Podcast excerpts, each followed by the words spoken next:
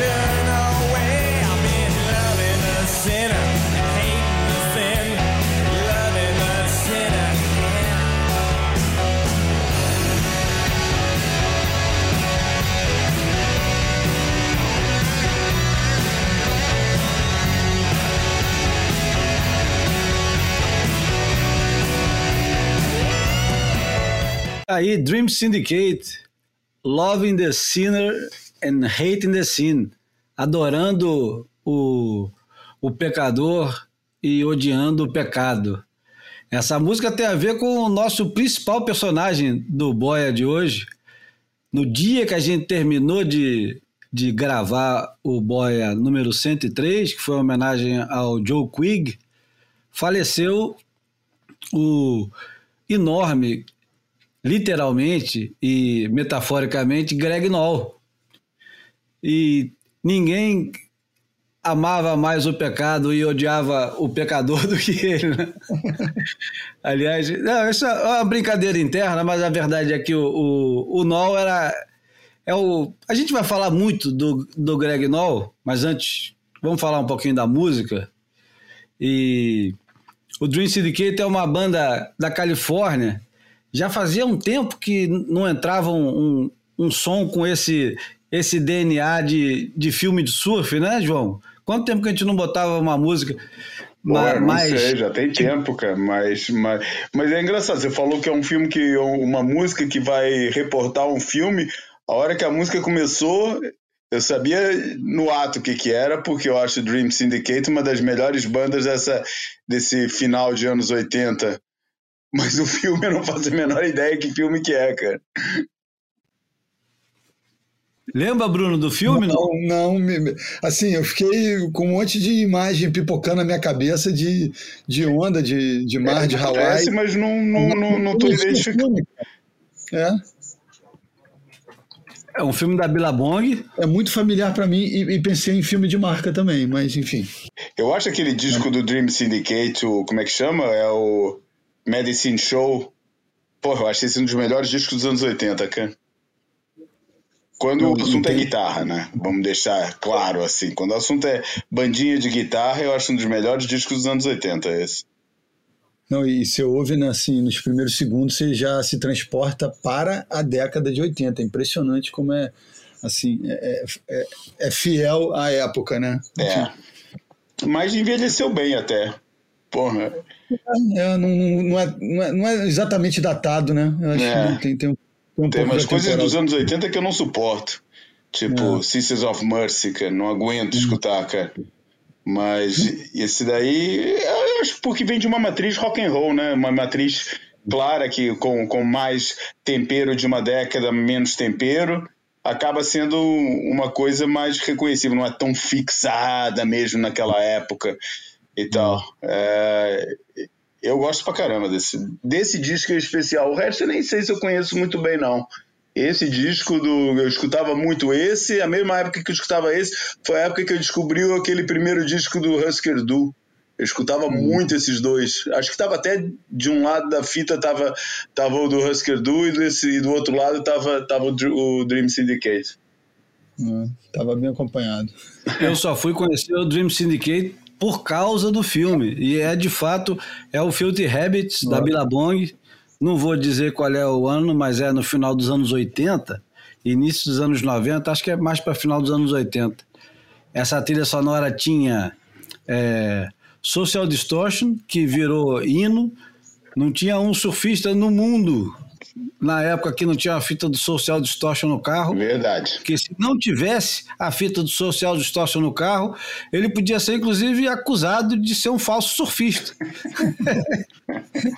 não, é sério, tem determinadas coisas que marcaram de tal outra, forma. Outra banda que eu só conheço é aquele disco, não conheço mais nenhum deles. Ah, eu, eu, é. eu com essa alma de melômano, né? Quase uma psicopatia de ir buscar.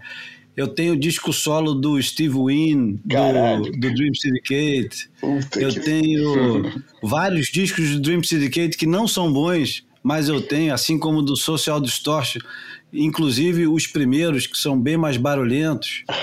E tam, também tem carreira solo, agora não vou lembrar como é que era o nome do cara do Social Distortion, só me vem à cabeça o nome do cara do Screaming Trees, que é o Mark Lanigan, que é. tem a carreira solo do cacete. Mas o Filthy Habits tinha TSOL, Dream Syndicate é. e uma banda que ninguém conhece, mas foi uma das que ficou mais grudada na cabeça na época quando eu ia pegar onda, que era The Johnnies. Uhum. Eu não faço a menor ideia se é australiana, americana, Nem sei lá. E o, e, o, cara do Social Distortion é, é, o Mike Ness. Eu tava, Exatamente, Mike Ness. com, com, com skatista, mas é, é ele mesmo. É, é bom pra caralho. Tem, tem uma pegada, depois ele vai lançar coisas solo e, e é uma pegada mais. É tipo um power country, né? É. Enfim. É, tempo bom isso aí, cara. Mas se for falar de trilha sonora de filme de surf, e, e, começar. A gente precisa fazer um boia só com trilha sonora de filme de surf. Verdade. Que vai ser um negócio daqueles. Um boia de quatro ou cinco horas, né? Um dia que ninguém tem mais nada para fazer da vida, além de ficar conversando sobre trilha sonora de filme de surf. Bom, mas vamos lá. Essa semana, como falei, é, se foi o Greg Noll. Mas Será que a gente faz uma escalada do, dos assuntos? Me pediram, sabia? Que a gente é, fizesse a escalada dos assuntos. Já me pediram isso também, é. Ajuda o pessoal a se programar, né? O cara fala assim: deixa eu ver se eu vou começar a cozinhar agora, eu vou lavar a louça. acho aquela claro. conversa boa, aquela conversa que você teve com o Nick Carroll, acho um bom, um bom ponto de partida, né?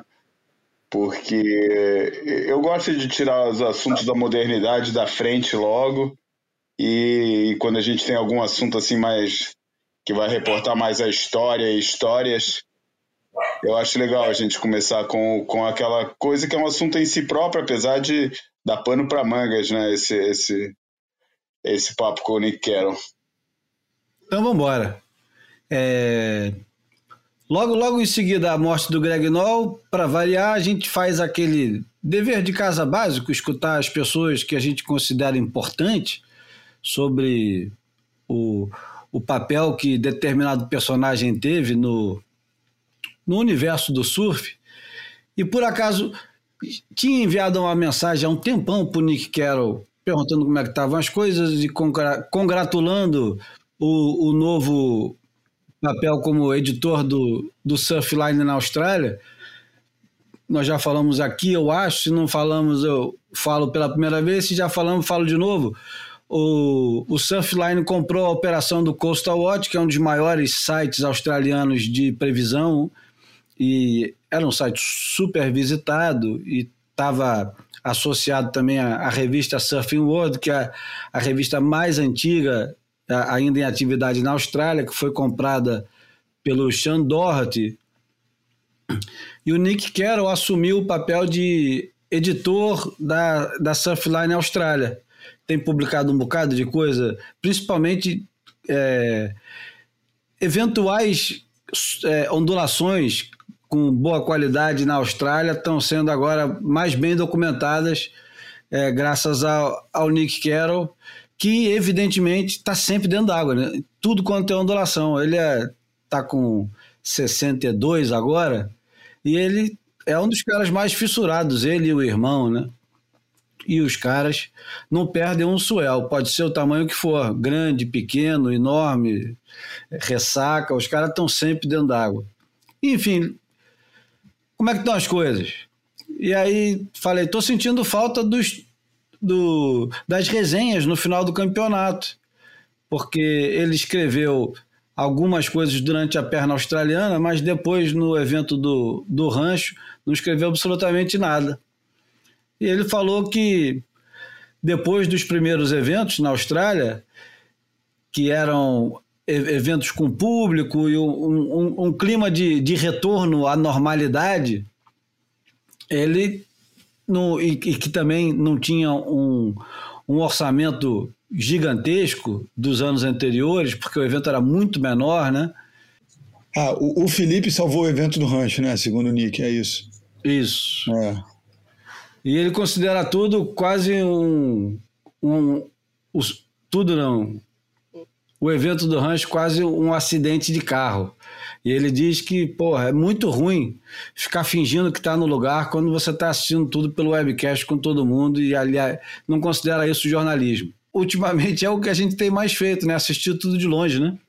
É, eu acho que assim, é, porra, é complicado, né? Analisar o, o sobre a ótica pessoal. É, eu acho que tem muita amargura nessa história, mas também tem motivos para o cara criticar. E eu acho que as duas experiências são, são ricas, depende um pouco do, da tua energia para abordar elas, né? É óbvio que que, que tá em loco, pô, carrega acaba a possibilidade de encontrar as pessoas, de viver o lugar. Então, assim, você multiplica as possibilidades e, e, na maioria das vezes, é uma experiência muito mais rica. Mas eu acho que hoje em dia, do jeito que a transmissão é operada e, e com a quantidade de ângulos e de replays, é, às vezes quando você está em casa, você, do ponto de vista técnico da análise da performance, às vezes você pode ter é, um, profundidade que às vezes na praia você, você não consegue porque você está vendo todo o entorno, você está, enfim, é, impactado por, por, algumas coisas que estão acontecendo é, no ambiente que, que não propriamente a, a, a, apresentação dos surfistas na água. Então, acho que, assim, é, dependendo da abordagem, você pode ter prof, profundidade no, nos dois ambientes. E, e é claro que para quem cobre, porra, é muito melhor cobrir em loco, porque é, você, enfim, é, a, a, bagagem dessas experiências aumenta. Agora, dizer que não dá para fazer uma cobertura é, de, de, um evento é, via satélite, observando o que acontece na web, também eu acho que pode ser um pouco de, de, de preguiça, talvez, de, de tentar encontrar é, maneiras de, de observar e de criticar e de analisar tudo que acontece é, sentado na frente da tela de um computador. É, é mais pobre, mas dá para espremer um suco, sim. Ué, o, o Steve Schiller transformou isso numa arte. É. Só que ele também é, não deixa espaço para quase ninguém, porque parece que ele tem uma energia que assim que acaba o campeonato ele sai escrevendo tudo e poucas horas depois você já tem uma uma não é bem uma resenha, né, cara? É muito mais longe do que uma resenha, né? É, é uma análise profunda, cheia de referências literárias, históricas e sobra pouco espaço para os outros, né, não, João? Eu não sei se sobra pouco espaço para os outros. Eu acho que ele cumpre o papel dele muito bem. E é engraçado esse lado que você fala de, de, da energia dele, porque você sente claramente né, quem segue e quem fica na fissura, como a gente, sobre o, o que, que ele escreve dos campeonatos. Acho muito engraçado quando a gente acaba o campeonato e não contente em saber que, que, que, que, que logo, logo, pouco depois vamos ter a resenha do Steve Schiller, Antes disso, o próprio Derek Riley muitas vezes escreve uma análise assim, umas três, quatro linhas rapidinhas, só para falar que o Steve Schiller está preparando já o seu texto, né? É... Quero deixar espaço. Porra, eu acho que deixa espaço, cara. Como não deixa, cara? Pô, o Sean Doherty tem o seu estilo de escrever. Você pode gostar mais, gostar menos, mas é o estilo dele. O, o, Nick Carroll, cara, eu também considero, porra, essencial quando ele tá afim de escrever sobre os campeonatos. Eu, para mim, é obrigatório ler o que ele escreve. É, talvez não deixe espaço é na voragem do, do tempo, né? naquela história de, pô, depois que alguém publicou, já deixa de interessar o que os outros publicarem. Eu, como não, não vivo segundo essa lógica, é, não, não importaria nada de ver mais pessoas escrevendo e eu depois organizo o, o, tempo em que vou ler cada um deles, pela importância que eu dou a cada um deles é, e pelo prazer que eu retiro da, da, da escrita. Mas é, é, é, um pouco o que o Bruno falou, cara. É, e o, o que o Steven Shearer faz, ele se adaptou ao meio que aliás é o único que ele conhece, porque ele não tem essa experiência, tirando uma ou outra ocasião em que ele fez alguma coisa perto da casa dele, na costa, na costa leste, o campeonato de snapper e tal, aquela vez que a gente é, conviveu com ele lá em Bells.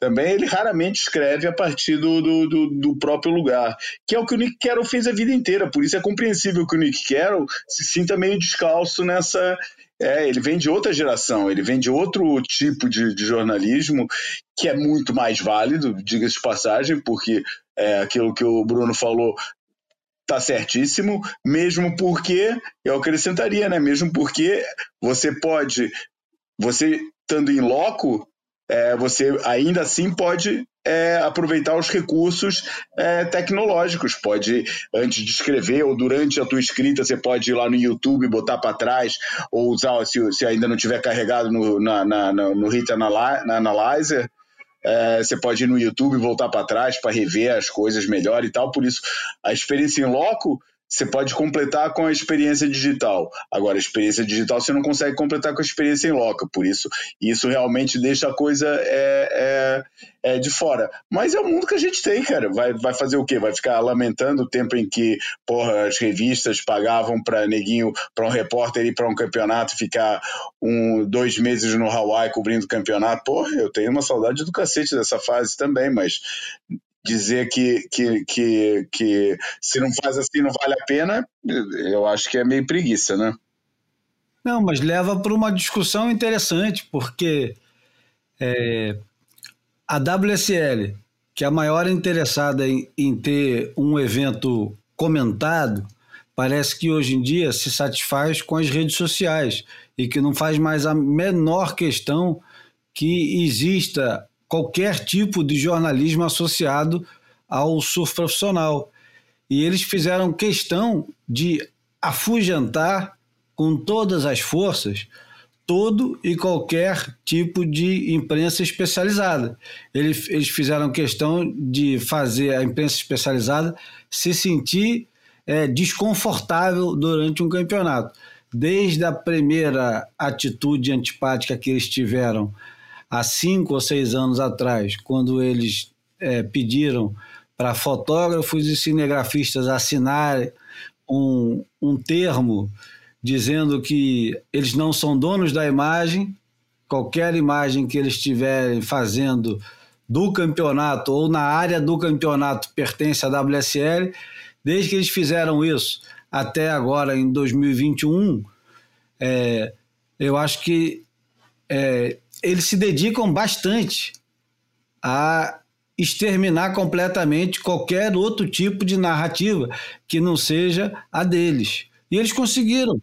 Eles são bem sucedidos nesse negócio, porque você não tem mais o interesse nem dos sites, nem das revistas que já estão minguando, nem das televisões, porque eles mesmos produzem.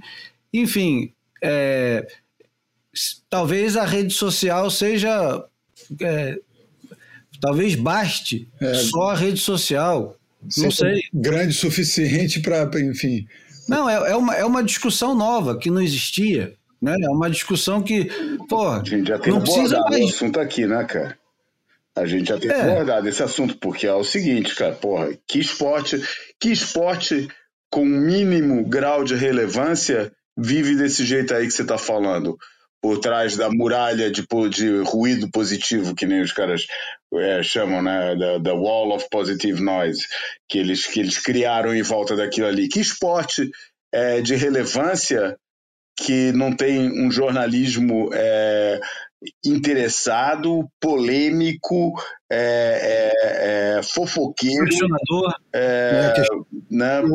Tudo isso uhum. faz parte, cara. Tudo isso faz parte. Eu acho engraçado quando as pessoas falam, é, é, ah, porque o, o, quando falam, por exemplo, das questões do Medina com a família dele, ah, isso é fofoquice, o surf já chegou no nível do futebol. Pô, tomara vocês, cara. Tomara todo mundo, o surf, o, os caras interessados no Tomara a WSL o surf ter chegado no nível do futebol, entendeu? Porque você só vai focar sobre assuntos que são interessantes, cara. Que, são, que interessam, que tem um público interessado. Se o público interessado não tem. Se, se não tem um público interessado na fofoca do esporte, é muito mau sinal para esse esporte. É, é, é, sinal que é um esporte que não toca a vida das pessoas. Porque quando toca a vida das pessoas, você quer saber com o que, que o Neymar fez, o que, que o Neymar saiu, o que, que o Cristiano Ronaldo faz, deixa de fazer, não sei o quê. Pô, os esportes são feitos disso. Você quer o quê? Quer, quer celebridade, quer fama, sem ter o, sem ter o, o, o lado negro de sair? Que, que, mundo ideal que essas pessoas vivem e, e, e, que exemplos têm elas desse, desse mundo ideal para desejarem uma coisa assim pro, pro, pro, pro surf. É, é, é, é claro, o surf pode ser. É, não, é assim, eu até admito as pessoas que falam, não, mas eu não quero nada disso pro surf, porque eu não quero que o surf seja mainstream, cara, eu quero que se dane o público geral, eu quero que se dane isso aqui, o surf é só para surfista e tal. Aí tudo bem, é, é, a posição do cara. Agora, aqueles que ficam indignados, é, e eu já vi muita gente indignada de mãozinha na cintura, dando chilique, porque a, a mídia generalista não reconheceu determinado fato é, é, esportivo do surf. Pô, porque eles só falam em futebol, porque eles só falam nisso, só falam naquilo, entendeu? Cara, só que para ter esse interesse tem que ter o outro também, cara. Não, não tem jeito, você não pode separar a coisa, não pode querer é, o reconhecimento público dos grandes feitos, pô, e falar, ah, vai ter isso, mas não vai ter a parte das fofocas. Pô, quando você alcança esse tipo de celebridade, lógico que vai ter Lógico, que vai ter as fofocas. Faz parte. É, é, é, é, faz parte do jogo, cara. Você não pode escolher. É, é que nem aquele cara que fala, ah, eu quero ser célebre, é, quero, ser, quero ser uma celebridade mundial, mas quero sair na rua anônimo. Entendeu? Porra, não, não, não dá, cara. Não dá. Se, você se torna uma celebridade mundial, obviamente que você não vai poder mais sair na rua anônimo. É parte do, do, do, do, do acordo que você faz com, com o diabo, né? Verdade a conversa continua e vai parar num, num, num canto muito interessante. Eu, eu, eu pergunto para ele, e, e por que, que eu estou compartilhando isso aqui? Porque depois de compartilhar com, com o Bruno, com o João, a gente chegou à conclusão que isso é uma discussão boa de ter é, em público, né? com todo mundo. Aliás, estava pegando onda esse final de semana, encontrei com um amigo meu que não via há algum tempo, e o, o camarada falou, pô, quanto tempo? Pô, é mesmo, quanto tempo? Se bem que não, se bem que toda semana eu estou com vocês, pelo menos duas horas. então é engraçado isso, né, cara? Como... E, aliás, pô, já mudando de novo pela terceira vez no mesmo parágrafo, hein? Isso é papo de maluco, quase. Ué, somos todos.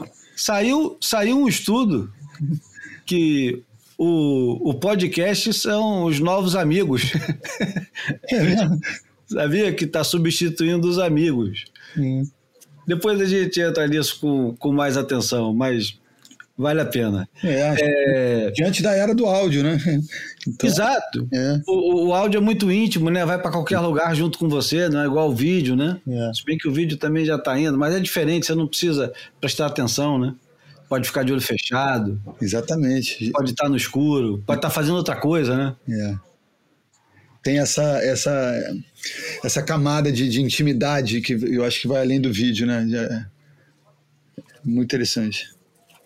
E aí eu chego e continuo a conversa perguntando exatamente sobre esse assunto, falando da, das narrativas e de como a mídia do surf foi se afastando da WSL e de como é, não existe mais é, revista, TV e alguns poucos sites, né? Os sites também estão, aos pouquinhos, estão sumindo, né?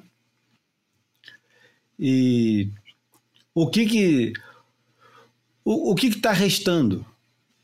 E aí ele dá uma resposta muito boa, que eu não sei se tem muito a ver com a realidade aqui do Brasil e de Portugal, mas com certeza tem a ver com a realidade australiana, muito mais até do que da americana, mas muito com a australiana e um bocado com a americana, uma coisa mais é, primeiro mundista. Mas ele diz assim: Aqui tem uma outra narrativa para você. Por exemplo, nos últimos 18 meses, Nick Carroll diz, a população mundial de surf teve seu maior surto de crescimento, pelo menos em números absolutos. As pessoas de repente se depararam com a necessidade existencial de sair de casa e fazer algo saudável para elas mesmas. Uma coisa que seja é, ligeiramente aventureira, né? uma coisa que tire elas daquele famoso e insuportável zona de conforto. Né? E cerca de 2 milhões de novos surfistas apareceram. As vendas de pranchas de surf, roupas de neoprene, é, cordinha, é, parafina e, e roupas de surf explodiram como nunca na história. Nunca é, ele nem sei como é que traduz isso aqui. O Basic Fabric of the Surf Culture. O, não é o tecido básico da cultura do surf, mas é como se fosse a, a, estrutura nervosa e central da cultura do surf nunca foi tão forte, nunca foi tão, tão firme, né? não é tão forte, tão firme. À medida que o, o mundo vai se abrindo para viajar fica ainda cada vez mais forte. E a WSL não teve absolutamente nada a ver com esse movimento. Na verdade, e o Nick Carroll completa, talvez eles não tenham nem ideia do que está acontecendo. E ele termina com uma pergunta que eu já vou fazer direto para vocês dois. A questão é: por que as pessoas surfam? Ah, eu vou pela velha resposta que o, que o Jack McCoy deixa no, no seu opus final, né, o A Deeper Shade of Blue. Because it feels good. Com aquela voz dele, né? Pô, nego pegar onda porque é divertido pegar onda, cara. Sei lá, cara. É, não, tem, tem outras coisas entendeu? Tem outras coisas. Eu, eu, eu, fiquei pensando desde que você partilhou é, comigo essa conversa com, com o Nick Carroll uns dias atrás, é, e eu fiquei pensando realmente, e eu estou fazendo esse exercício, é uma reflexão que eu estou fazendo, porque como eu já falei aqui, é, eu não estou pegando onda pela primeira vez é, desde não me lembro quando, é, desde na, na época que eu mudei de São Paulo para o Rio, né? É, em 82, que eu voltei para o Rio, é, nunca peguei tão pouca onda como que eu tô, como tô pegando agora. Tô, nem lembro qual foi a última vez que eu caí no mar, mas para pegar onda mesmo, para pegar onda, não cair no mar para remar com a prancha, sabe, dar um drop ou outro, não, cair no mar para pegar onda, com aquela disposição, sabendo que, que vou pegar onda e tal, com esses peixes, deve ter sido em janeiro já. Por isso, estou pegando menos onda do que alguma vez peguei na vida, mas ao mesmo tempo estou muito interessado no fenômeno do surf, como é, dizer que foi mais interessado, não, mas é diferente, estou mais aprofundado, estou mais e eu cheguei à conclusão que parece que eu estou vivendo, estou tô, tô, tô querendo criar para mim uma bolha de interesse no fenômeno do surf é, que, é, que seja só minha, numa fase em que uma das coisas que me chateia o surf é essa extrema popularização em que todo mundo pega onda, essa extrema institucionalização em que todo mundo aprende a pegar onda em escolinha, é, o domínio da, da praia pela, pelas escolas, por esse lado todo. Não adianta ser contra isso. É o caminho que tem. Eu não faço nem sequer uma avaliação se é bom ou se é, se é ruim. Não, cara, nem me interessa fazer esse tipo de avaliação. É, o que me interessa é que eu não me identifico com isso. Então, o que, que eu vou fazer? Eu, eu sinto que eu estou criando para mim uma bolha própria de interesse e que não passa por essa obsessão que eu acho que também é muito paradigmática dos dias que a gente está vivendo, do daquilo que eu fiz a minha vida inteira, querer saber como é que tá o mar e querer pegar onda e não poder pô, e largar tudo para pegar para pegar onda, pegar o dia bom, cara. Eu, eu parece que me sinto é, é, cercado de pessoas que estão tomando essa atitude agora, que foi a atitude que eu tomei o, o caso a, minha vida inteira.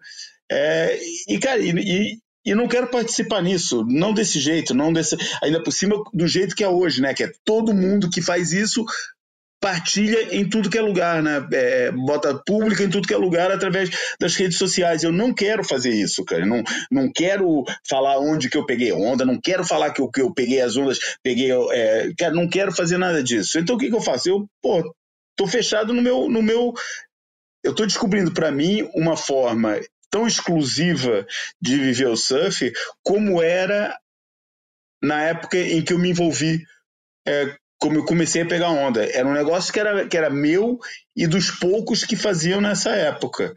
É, e que já era um mundo bem, quer dizer, estou falando, comecei a pegar onda em 75 é, e, e comecei a pegar muita onda aí a partir de 82. Uh, e por isso é, na, já tinha, quer dizer, 82 já era em plena explosão dos anos 80 no, no Brasil, muita gente já pegando onda, mas era era a parte, né? Como a gente sabe, não era.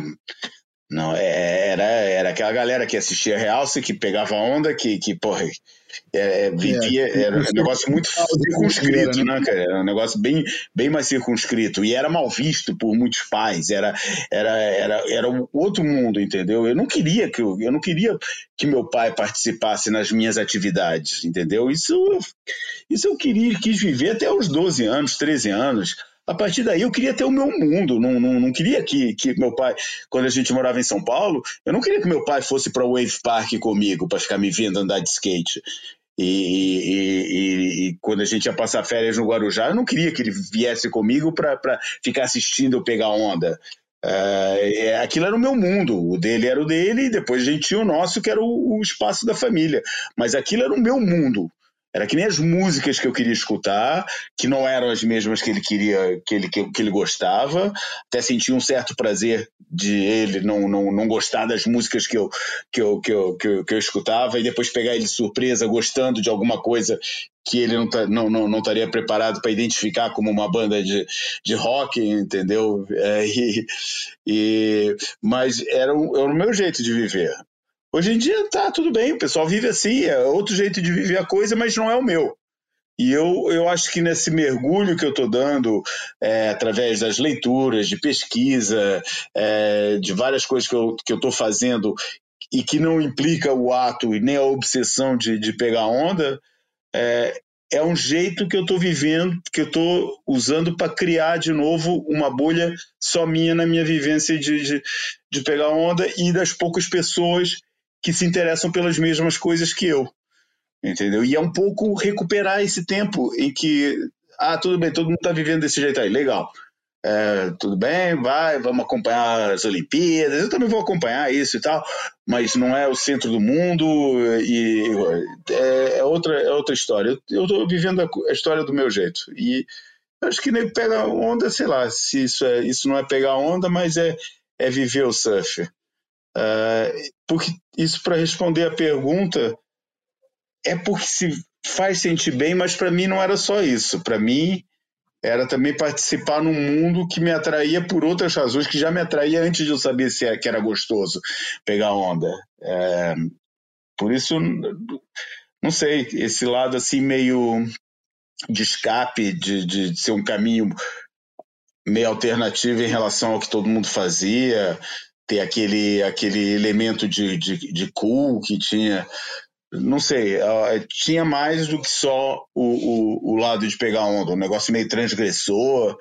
Isso para mim tudo me atraía. É, hoje em dia, não sei o que, que leva um moleque hoje em dia a pegar onda que não seja o, o fato de ser, de ser legal. Eu acho que tem sempre um lado da socialização. Acho que o lado da socialização também joga sempre um pouquinho de querer socializar com o pessoal que faz aquele, aquele negócio. Uh, e querer fazer parte daquilo é, junto. Acho que isso faz parte de. Mas faz parte do surf de qualquer, qualquer outra atividade, né? Você, é, é, desde o dos caras que botam, se vestem de Harry Potter para ir assistir a estreia do Harry Potter, até os caras que vão na vestidos também a caráter na quando estreia os filmes do como é que não é Jornada nas Estrelas não, Guerra nas Estrelas. Uhum. E tudo isso é uma questão de pertencimento, né? Isso serve para para cervejeiros, serve para motoqueiros. É, serve. Não pra... que seja de bom tom agora, motoqueiro, mas enfim, é, etc e tal. Não, não, não tem nada a ver com surf, né? Tem muito mais a ver com conosco, essa, essa raça estranha que nós somos, né? Seres humanos. O Bruno, é... Eu não queria. Ah, diga. Não, eu, eu, vamos continuar nisso. Eu queria ouvir o que o Bruno fala. Eu estava interessado nisso. Eu só vou. Hum. Eu só vou acrescentar mais um, mais um ingrediente na, hum. na, na, sopa do Bruno agora. O, ele Pô, não fala em completa... sopa pro Bruno, cara. Olha a sacanagem aí, cara.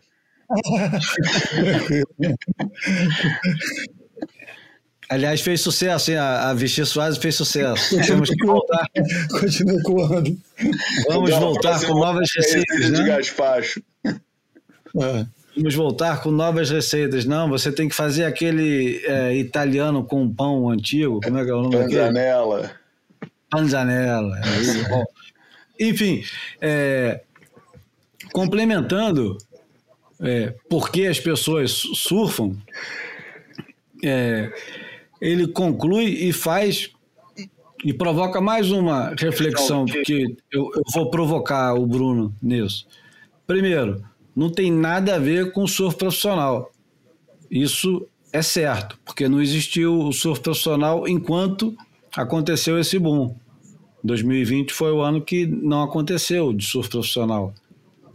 E a outra coisa, Bruno, hum. ele fala: toda missão do surf profissional e a razão que todos nós estamos envolvidos agora nesse negócio, é, dessa, dessa, é, nessa busca e nesse desejo cultural e e esse, esse fascínio pela, pela competição, pelo equipamento, por tudo que circula em volta do, do surf profissional, e é o universo que a gente cresceu, né? Porque a gente cresceu final dos anos 70, início dos anos 80, 90, o surf era basicamente em volta do surf profissional. A gente não viveu o que aconteceu antes, é. 60, 50, 40, que a gente vai falar daqui a pouco, que é o universo do Greg Noll, do Joe Quigg, do Mickey Dora, dessa turma toda. Não, a gente já cresceu, já pegou o negócio, o trem estava não estava nem andando, estava correndo. Aliás, estava acelerando, a gente chegou... é, cheio de adesivo. Né? E ele diz que isso está sumindo enquanto a gente está olhando. E aí Pode pegar daí mesmo, que eu já estou te entregando uma batata quente. São tantas é, metáforas e analogias que eu fico até com medo de olhar. Vai falar de batata quente, porra, minha fome só faz piorar, meu. Pô, é sopa, batata quente, porra, cara. Porra, é um teste, cara. E quem me conhece de, de perto sabe que eu fico burro e mal-humorado com fome. Mas eu tenho agradeço pela companhia de vocês e dos nossos amigos ouvintes, que eu estou num esforço aqui físico tremendo para continuar junto com vocês e soar minimamente inteligente e concatenar aqui meus pensamentos. Mas engraçado, eu já estava caminhando para uma resposta que eu, eu, acho que acabou que você só me ajudou é, é, a, a confirmar esse caminho.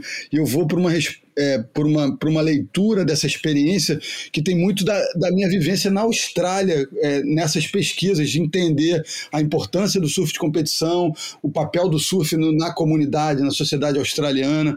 Então, eu acho que a gente está falando ao mesmo tempo de dois universos diferentes. A gente está falando de competição e está falando de surf de lazer. E, e lá na Austrália, né, a gente já falou disso aqui no algumas vezes, né? Tem muita, talvez existam muitos dos nossos ouvintes, ou de muito surfista brasileiro que imagina uma popularidade ou um status do surf na Austrália muito superior ao, ao que é a realidade do, do país e da, da, relação dele com o esporte. Né? Ah, eu acho que o surf na Austrália é, é, é tem muito dessa, desse aspecto de lazer para as pessoas e o surf de competição ele, ele comunica e ele, e ele embarca ele atrai um, um, universo assim muito pequeno dentro desse, desse grande universo do lazer né? Então assim é, o, o Mick Fanning não é um, um, cara reconhecido na Austrália em qualquer ambiente que ele gravite. Ele é conhecido se ele vai num ambiente que o surf está muito presente ou faz parte de, de, de uma maneira é, muito sólida da, da vivência comunitária né? Porque é, antes dele tem Pô, tem o cricket, tem o rugby, tem o, o, o, futebol australiano, tem o netball, tem o tênis, tem o automobilismo, tem a natação, é, enfim, é, eu acho que esses, existem interseções entre esses dois ambientes, obviamente, né, quando os campeonatos acontecem, ou, ou, ou quando alguém que de fato pratica o surf no, no lazer, mas também tem, é, tem algum tesão, tem algum desejo, tem alguma curiosidade de se manter informado pelo que acontece no ambiente da, das competições. Né? Mas é, quando a gente fala desse ano louco de 2020, a gente está falando nessa crise existencial do planeta de porra, será que essa porra vai acabar? Será que tudo que a gente conhece como viver é, vai ser virado de cabeça para baixo? Então, assim, eu acho que esse, esse boom do surf de lazer aconteceu pelo simples fato das pessoas terem, é, de repente, começado a se indagar: será que eu, daqui a um ano eu vou morrer? Será que eu, porra, eu, eu vou é, cumprir todos os meus desejos de vida? Será que eu, eu posso me dar ao, ao luxo, eu posso me dar ao desfrute de buscar um esporte que eu não, nunca tive contato, mas sempre é, desejei, e será que é, agora é a hora? Pô, eu tô, não sei até, até quando eu vou durar, então, assim, é, é, esse, essa explosão dos equipamentos, das viagens, da fabricação de pranchas, dos acessórios, ela tem muito a ver com essa experiência é, é, mágica do, do surf pelo lazer, de querer estar na água, de querer evoluir, de querer aprender, de querer né, estar em contato com, com, com com, essa, com, com esse ambiente líquido, volátil, né, mutante.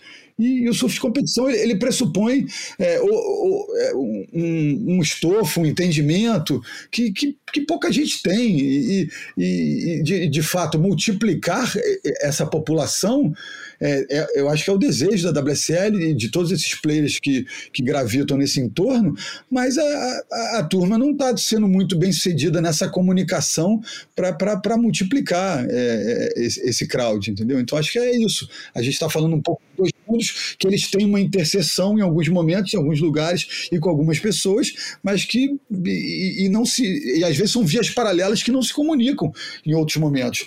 E de fato, porra, o, o lazer está ganhando do, do, profissionalismo, né? Sempre ganhou, né, Bruno? Eu acho que sempre é. ganhou, porque na verdade o que, que o surf profissional fez? O surf profissional nasceu disso aí, né?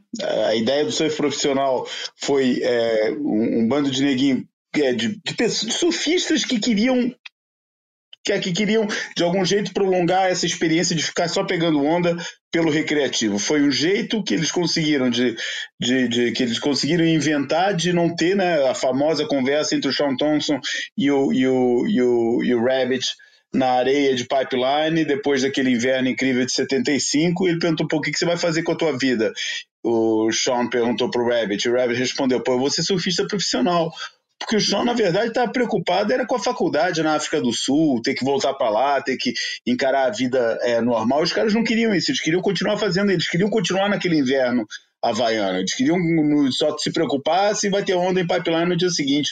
E, então a motivação deles era exatamente esse lado recreativo, por mais competitivos que os caras fossem na sua natureza.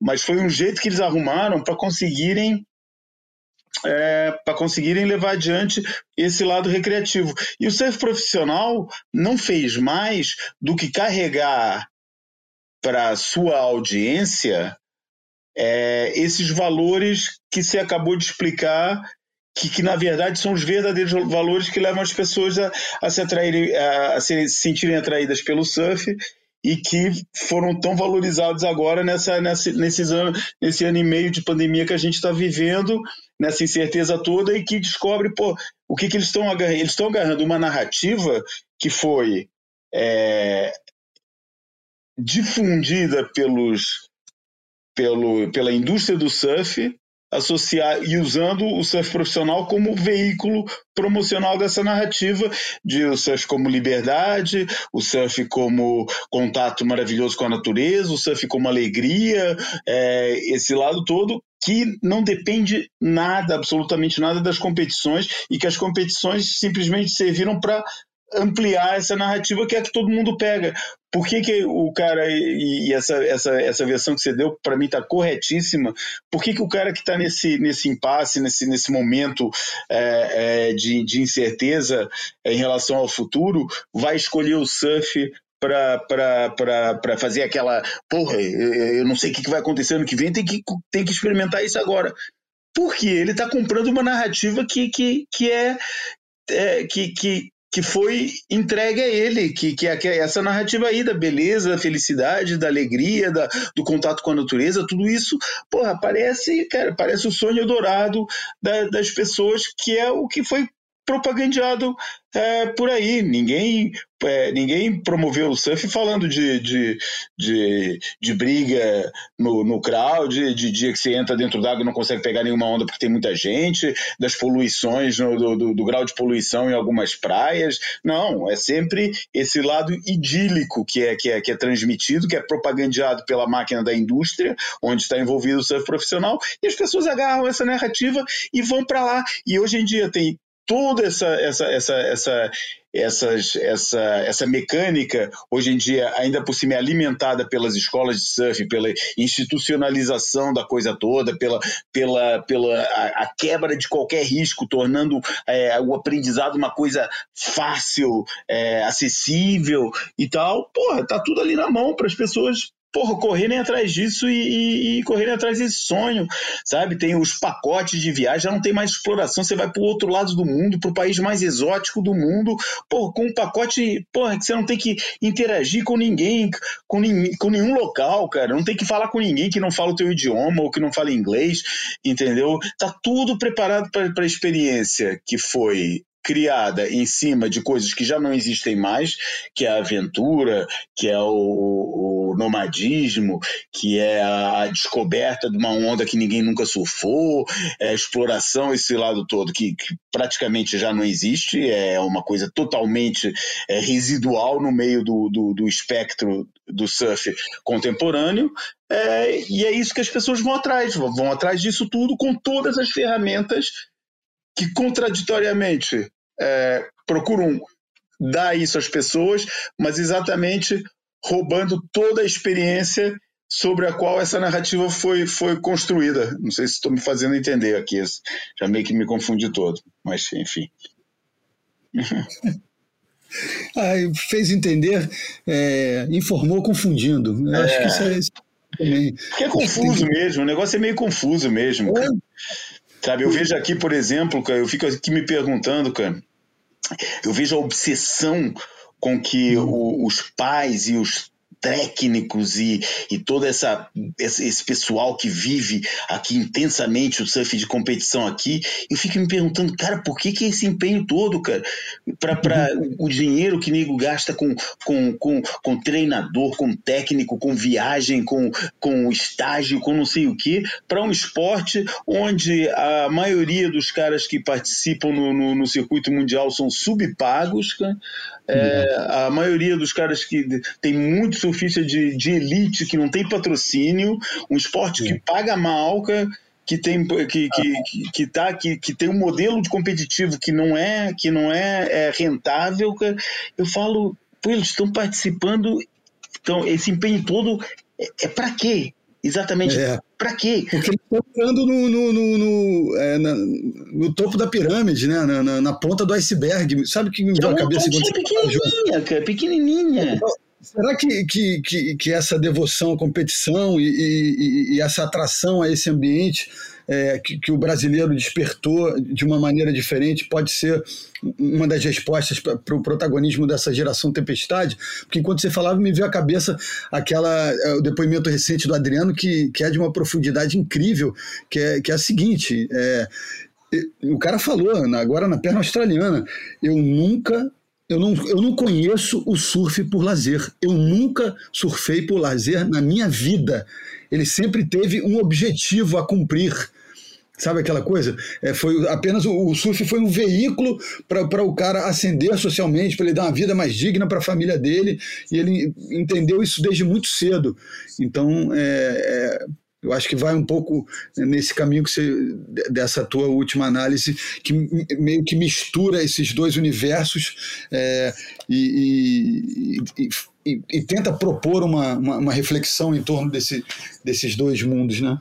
É, mas eu acho que nesse aspecto nós não somos pioneiros, porque acho que os australianos chegaram antes desse negócio aí de, de, de surfar por como, como carreira, uhum. Eu acho que é uma coisa que nasceu com eles, é. não conosco. Claro, mas será que gastou para eles? Será que isso, né? Isso, sabe, isso, isso motivou, isso serviu como combustível para uma, uma geração, mas isso já não, já não desperta a sofistada, a garotada australiana do momento, né? Será que esse Olimpo e, esse universo já não, não, não, atrai essa turma mais como antes, e o Brasil, como uma nação mais jovem a mergulhar no, no esporte, é, é, desenvolveu isso tardiamente e, e, e, a, e, a, contemporaneidade, ou seja, o momento é, é, do Brasil por conta de ter entrado nesse bonde depois?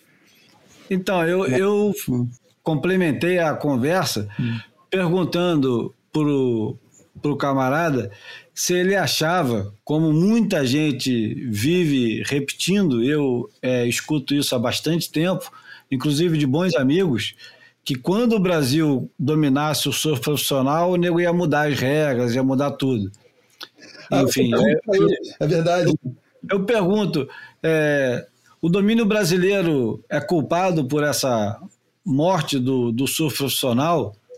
Embora essa morte do surf profissional ainda seja é, muito Está tá muito recente, é como o Mark Twain falou né, da, da, quando anunciaram que ele estava morto, né? As, as, notícias da minha, da minha morte foram um pouco exageradas. é, Nós estamos né, é, anunciando esse fim né, na crônica. Né? Mas então, é, ele, ele responde: não, é, não tem nada a ver, é só uma, uma coisa uma coincidência, uma coisa curiosa.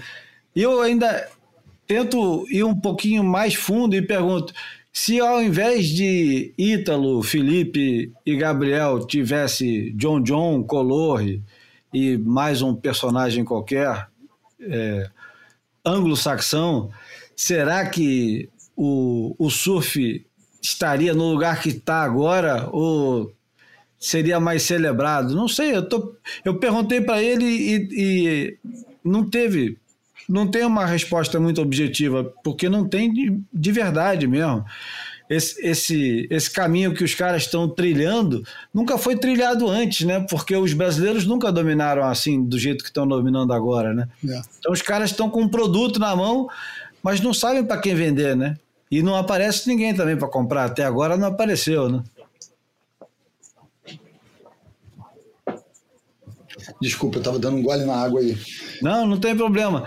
E só então complementando para encerrar o negócio, ele diz que possivelmente o, o fato cultural mais importante atualmente dentro do surf profissional é a ascensão do surf feminino e, e como a, as surfistas é, top do circuito mundial hoje é, estão se destacando completamente do circuito, né?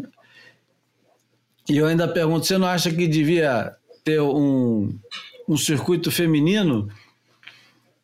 Aí ele fala, quer dizer, você não acha que as meninas podiam inclusive sair da WSL e criar o próprio ambiente dela? Aí ele responde assim, Olimpíadas.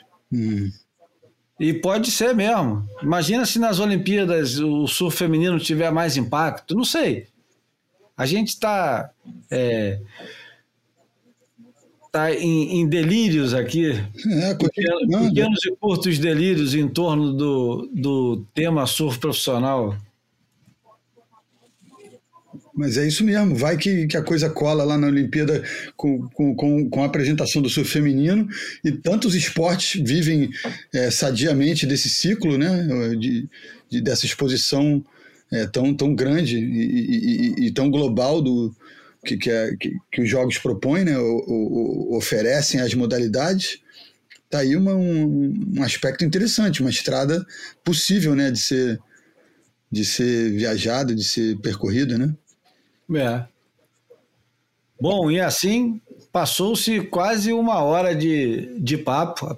Quase não, né? Só do WhatsApp pro Nick, tio Nick. Só no WhatsApp do tio Nick. Vamos pro, pro, pro, pro assunto principal. Vamos começar o programa então? Vamos nessa. Vamos começar o programa agora, então, já que a gente fez esse breve é, essa breve introdução. Falar sobre a passagem do Mr. Lawhead. Não, vamos lá. O, o Bruno, entra você então com, uhum. com, com a notícia propriamente dita. Cara, mas é impressionante, né, Júlio? A gente terminou de gravar semana passada e eu acho que não, não deu nem uma hora cheia, cara. Uns 50 minutos depois eu vi no, no grupo que o jornalista amigo nosso, Túlio Brandão, tem leitura de onda, alguém já noticiando a, a morte do Greg Noll. Então a gente, é, logo menos de uma hora depois de encerrado, encerrado uma edição do Boy, de gravação, o Júlio ainda teria que partir para a aventura da edição e a gente já sabia que ia ter um prato cheio para a edição seguinte e cá estamos, né? É um personagem tão, tão emblemático, tão, tão, tão, tão grande, como o Júlio falou, né? No sentido é, literal e figurado, né? Então, é, realmente temos muito a falar sobre esse sujeito.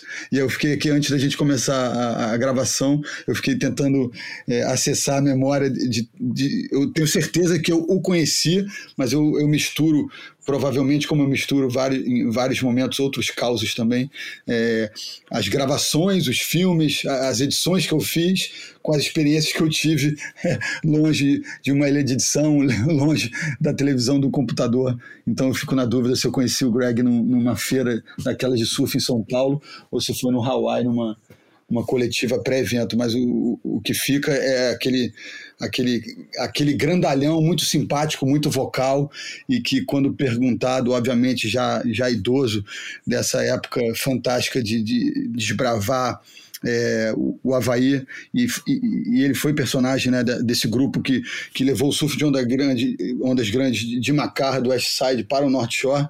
E aí ele, ele sempre dava um sorriso largo e, e, e, vinha com uma dessas respostas dizendo que pegava onda grande, que era, era principalmente para para impressionar as meninas e fazer novas conquistas, né? Poder, enfim. Então vamos lá, com, com a ajuda de vocês dois, vamos contar um pouquinho quem foi o, o Greg Noll. Como se quase todo mundo nessa altura do campeonato já não tivesse lido, ouvido ou assistido alguma coisa em torno desse personagem.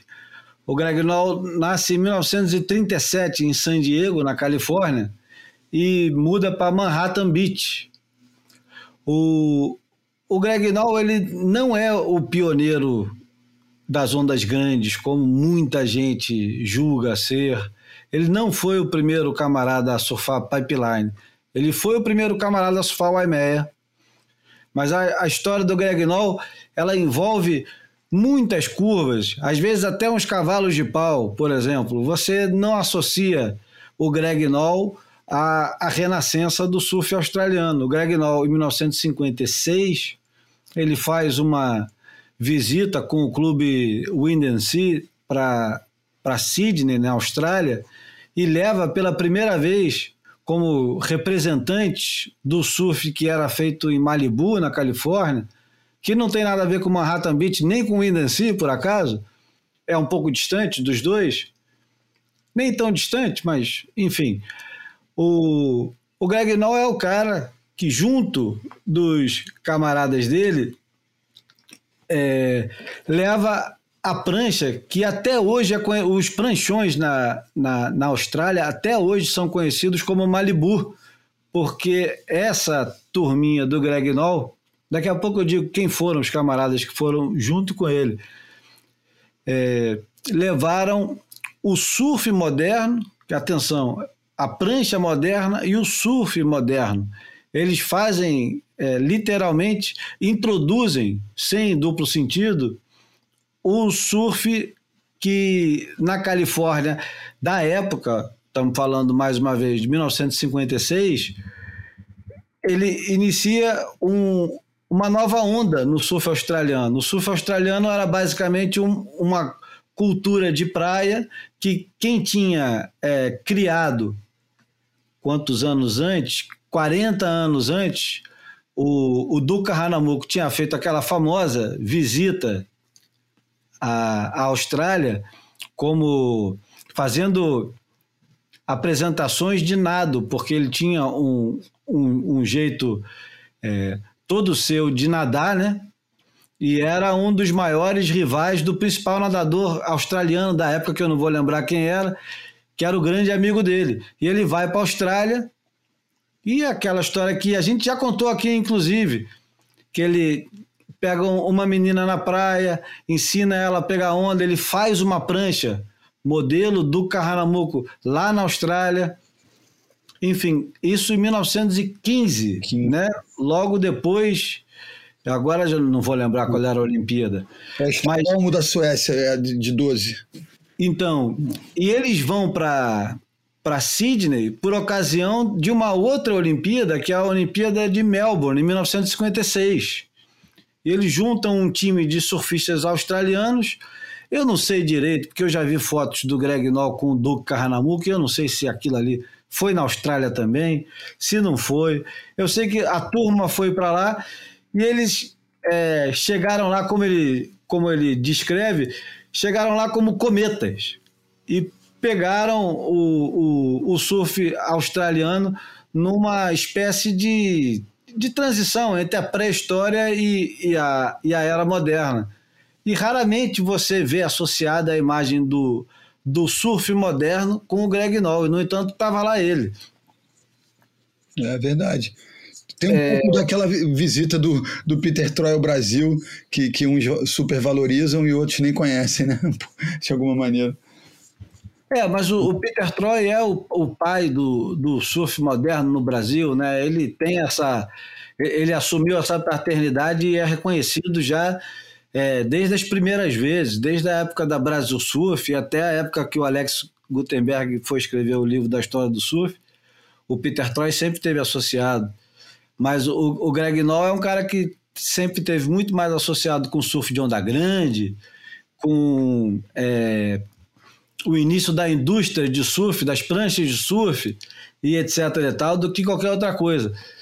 O principal é, o principal personagem do surf de ondas grandes nos anos 50 não era o Greg Noll até 1957, porque até aquela data fatídica, fatídica no bom sentido, do, do desbravamento de Waimea, do, do Greg Noll e sua turma, isso a gente já está em outra conversa, o principal personagem do surf ondas grandes e o único, talvez, do mundo era um camarada também californiano chamado Buzzy Trent, que era é, era um cara que não tem interesse nenhum no surf além do, do heroísmo em onda grande. E é o cara que, pela primeira vez na história, se dedica a fazer isso e apenas isso.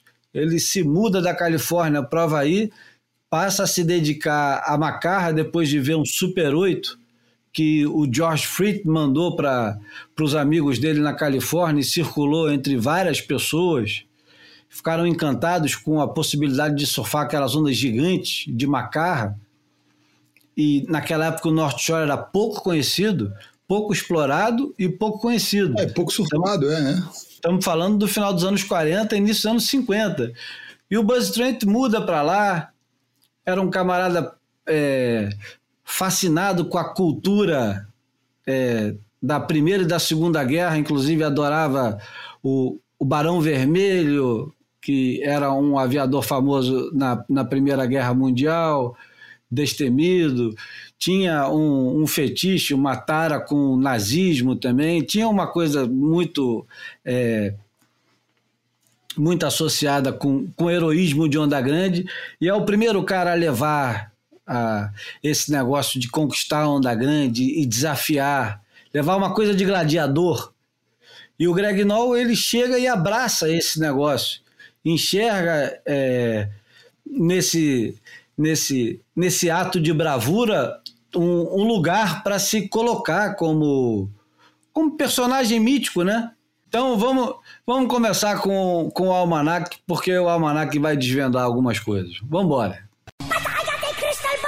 Almanac flutuante. Então, o Almanac é incontornável, né? É o Riding Giants, uma peça, é, um filme fundamental na, na filmografia do, do surf, de maneira geral, não só do surf moderno, como do, da, da mitologia do surf. A gente vem repetindo isso tantas vezes, mas nem, nenhum filme glorifica tanto, né? Olha só, quase uma coisa evangélica, né? Glorifica o, o surf de onda grande e, e, e dá esse dá essa aura mesmo de um, uma coisa olímpica é uma coisa de, de conquistador de gladiador nenhum filme cumpre tão bem esse papel quanto o filme do, do Stacy Peralta já nem lembro agora qual foi o ano foi logo depois dele ter feito o, o Dogtown ele se encanta pelo, pelos assuntos que eram conversados durante o filme e vai atrás da história do surf de onda grande.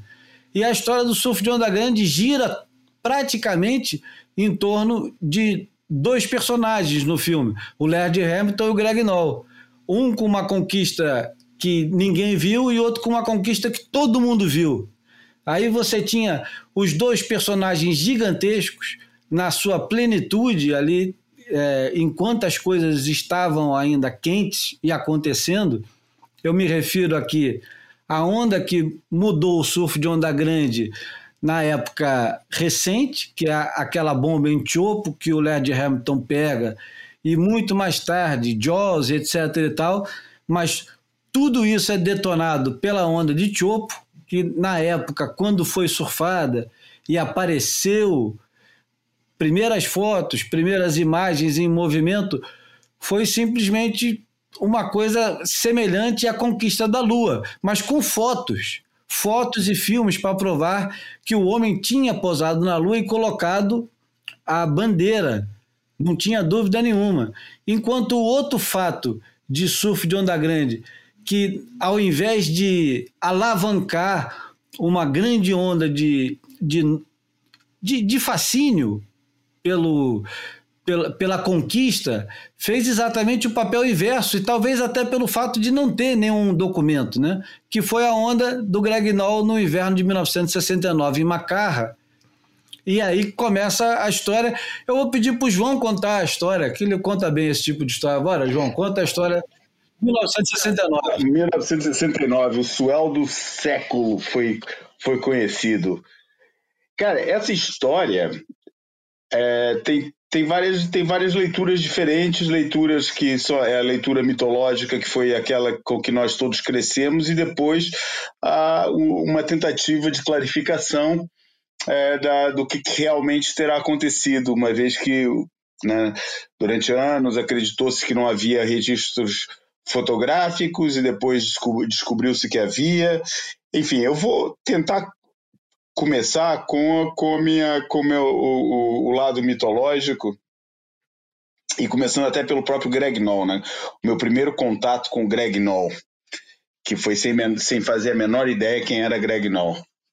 É, eu estava em Búzios, é, passeando ali pela, pela, pela cidade, pela, naquela época, uma mini cidadezinha, né? Tô falando ali de anos 80, comecinho dos anos 80, dando um rolé, e daí eu lembro de ver na parede de uma de, não, assim de um quintal tinha assim um quintalzinho uma casa daquelas ali no centrinho é, e na não sei se era uma loja se era eu sei que eu vi ali um quadro da famosa foto do Greg Knoll é, em frente a um pipeline gigante quebrando, né? aquela, aquela imagem que talvez eu arriscaria dizer que é a imagem mais icônica da história do surf. Aquilo e o, e o, e o cartaz do Endless Summer, acho que não tem nada é, que se compare a, a, essas duas imagens como as duas muito parecidas, inclusive não sei se não são se, se, se não tem é, uma não foi colada na outra, se a, se a, própria criação do cara que fez o cartaz do Endless Summer e que depois se tornou um dos mais conhecidos é, designers é, no cinema americano, etc.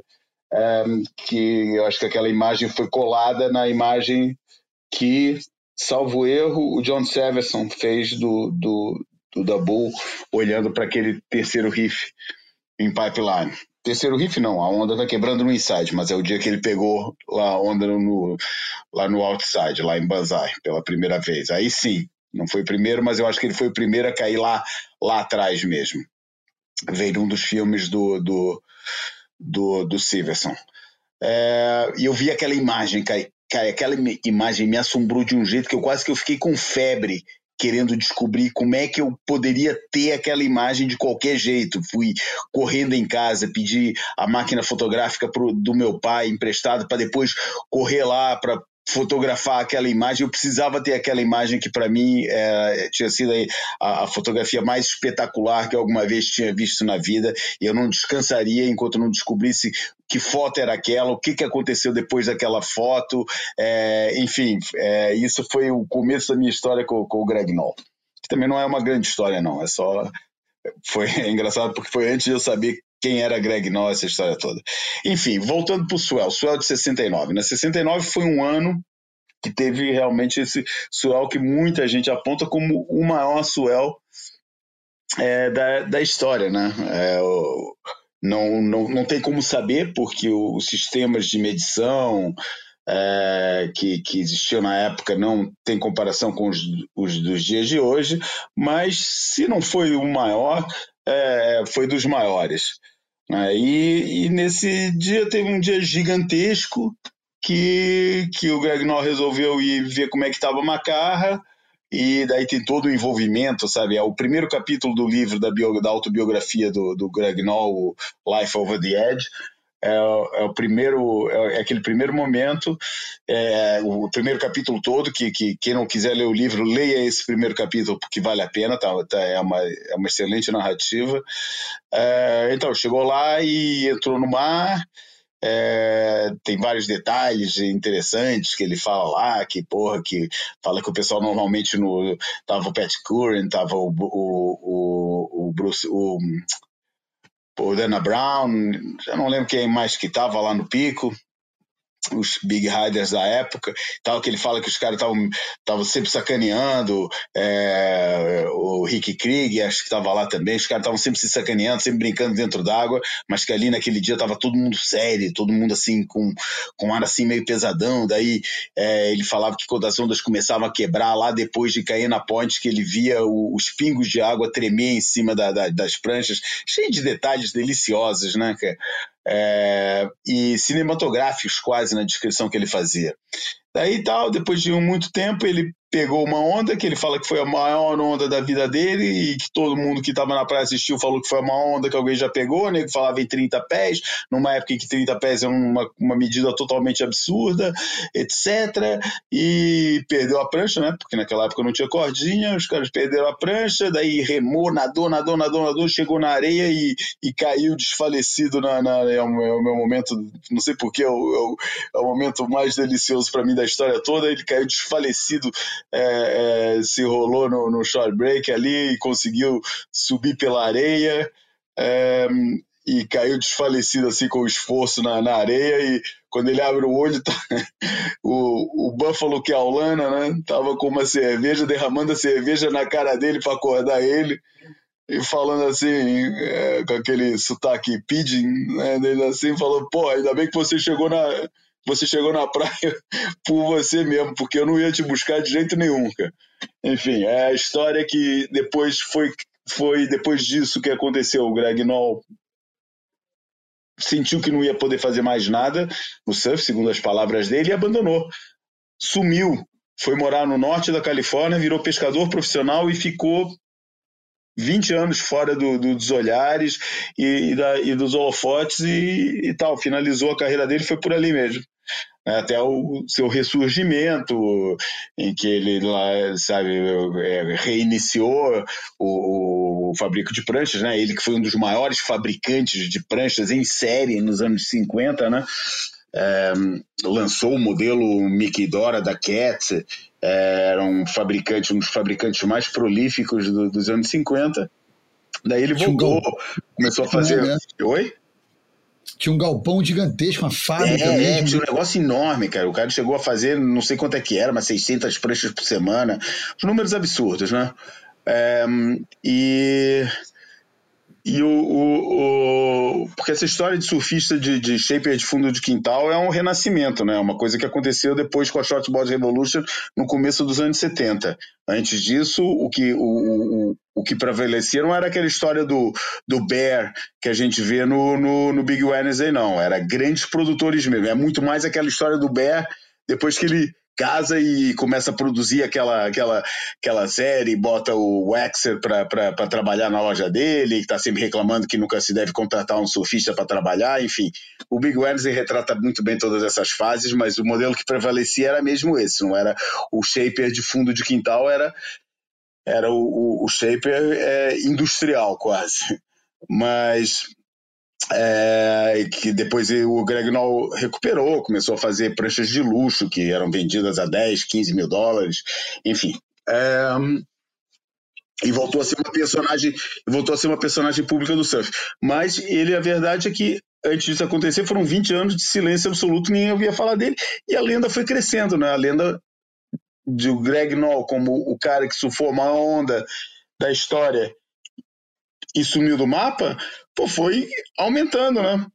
Como todas as lendas, cada um que conta bota mais um pouco, bota mais um pitaco e o negócio vai, vai crescendo.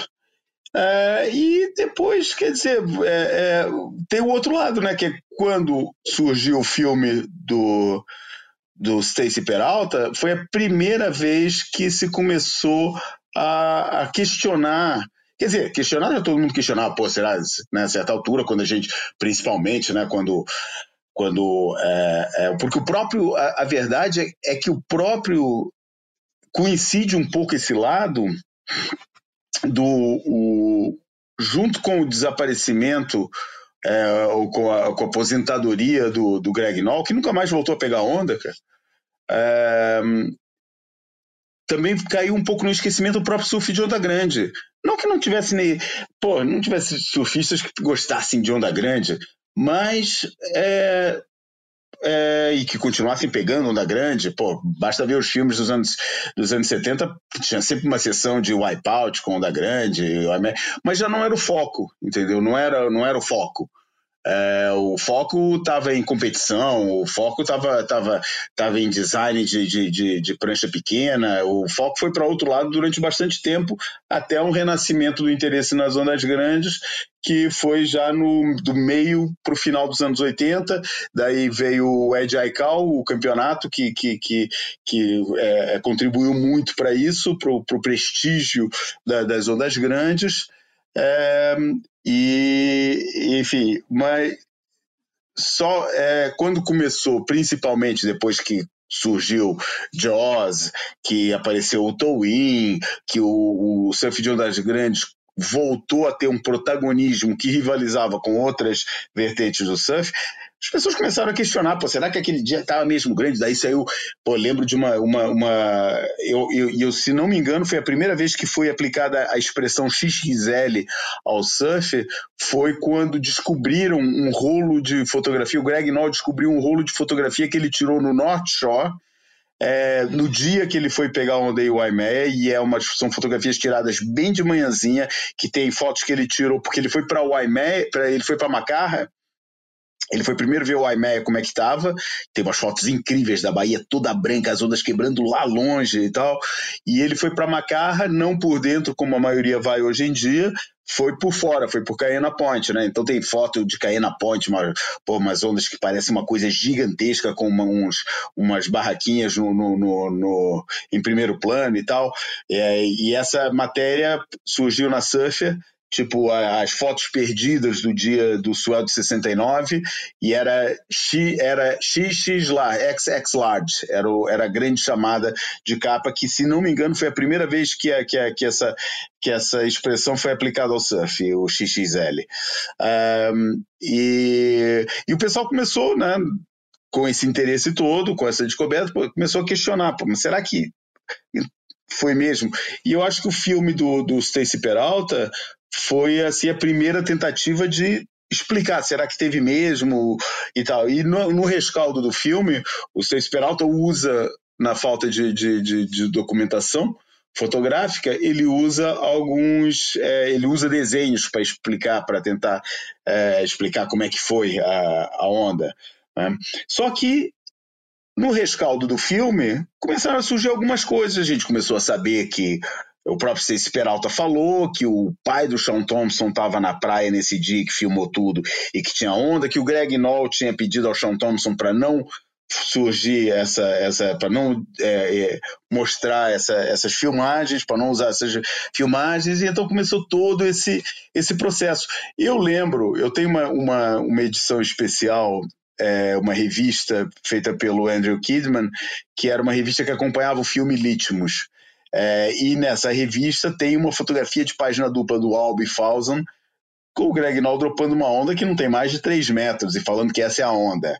Enfim, e a partir daí começa a se gerar toda uma história em volta desse, desse, desse fenômeno. E o que, que aconteceu? É, teve um surfista, é, um, uma matéria que saiu no, no Tracks em 2011, escrita por um Kirk Owers, é, e que é, ele tenta fazer uma abordagem mais, mais, mais jornalística sobre a coisa, né?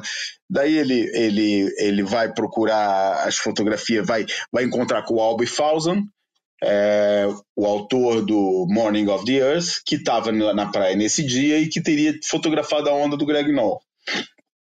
Daí aí é, as fotos são realmente dessa foto que saiu, são a mesma foto que saiu em página dupla nessa revista do, do, do Litmus que eu tenho, mas que eu acho que já tinha sido publicada, inclusive no Tracks, é, é, na época e tudo e tal. E, e, e não parecia é, é não parecia realmente onda muito grande. Daí a, a conversa foi, né? O pessoal começou a, a, a procurar e daí pô, teve várias versões é, sobre o assunto. Numa matéria que eu li é, no, no, no, na enciclopédia do surf, do, do, do Matt George, o, o, o, Sam George, do Matt, do Matt Warshall, é, e tem uma matéria ótima, porque tem várias fotografias, sabe, do, do Greg Knoll, é, é, em ondas que parecem já bem maiores do que aquela de 3 metros, na, mas nada que, que fosse do tamanho que, que a gente já viu outras fotos do Greg Knoll e o Aimeia, gigante, e, e, tem uma foto aqui, tem uma foto do, do Greg Knoll numa onda em Macarra, de respeito, uma onda fechando assim, uma onda com uns 5 metros, assim, fech, fechando, uma, uma coisa de mais nada que fosse do tamanho da lenda. Que é a imagem foi... falada, né? Calma. Hein? Que vai ser a imagem falada. Não é essa. A imagem falada é outra, cara. A imagem falada é de 2, 3 metros que eu tô falando. Mas a gente já vai lá, enfim. É, a gente já conta a história dessa, dessa, dessa fotografia, então. Basicamente, é, vou falar, parar de falar da fotografia ou não. Ou então a gente fala lá, porque isso tem tudo a ver com a história da fotografia, cara. É... Pois é, então, mas é, é, é isso mesmo. Uma coisa complementa a outra.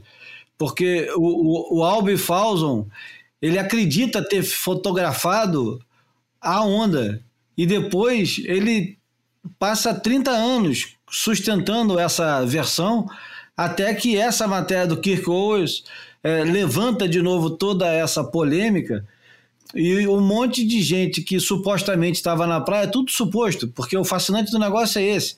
Ninguém tem o, o verdadeiro testemunho final ou a prova capital do, da onda do cara. O que a gente tem é uma série de versões do mesmo fato, do mesmo dia, inclusive, sendo que existe é, além da, das versões para o mesmo dia, existem dois dias diferentes, dia 2 de dezembro e dia 4 de dezembro de 1969, que são considerados dias monstruosos e que tem, eu acho que é no dia 4 de dezembro, eu não tenho certeza agora, mas não vai fazer diferença. O que interessa aqui é, é como a coisa se desenvolve. Aparentemente, o Albi Falzon e aqui já vou botar até a vinheta da, da imagem falar. É, tem que botar, é. tem que botar. Vamos lá. Fotografei você na minha Rolleiflex.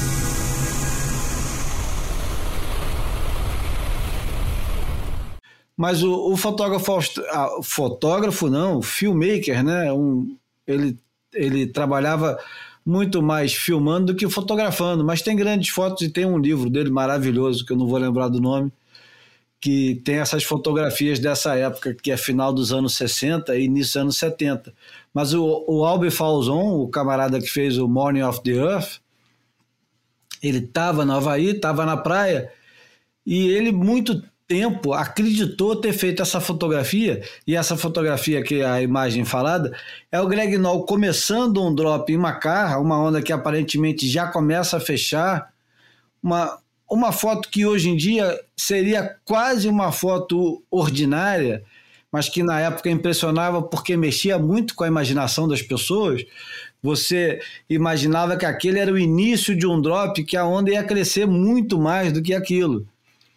E o Aldo Falzon vivia dizendo e falava para muita gente que acreditava que aquela era a onda do Greg Noll, a onda que suspeitava-se que o Greg Noll tinha conseguido dropar, tinha caído, tinha saído da água depois de quase morrer e deixado o surf para sempre.